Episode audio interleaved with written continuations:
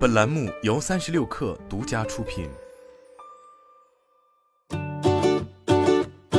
本文来自三十六氪，作者李晓霞。拼多多发布了二零二二年第三季度财报，财报显示，拼多多实现营收三百五十五亿元，高于市场预期的三百零九亿元，同比增长百分之六十五点一，创下四个季度以来增速新高。该季度经营利润为一百零四亿元。较去年同期增长百分之三百八十八，归属于普通股东的净利润为一百零六亿元，同比上涨百分之五百四十六，同样超出市场预期。业绩发布后，拼多多盘前最高涨幅近百分之十七，而在此之前，资本市场热情也早已给出明显预兆。十一月以来，拼多多月内涨幅接近百分之二十。持仓数据则显示，三季度桥水基金、景林资产、高瓴等多家知名机构都通过增持表达了对拼多多的认可。从营收构成来看，拼多多 Q 三网络营销服务及其他收入两百八十四亿元，同比增长百分之五十八；交易服务收入同比增长百分之一百零二至七十亿元，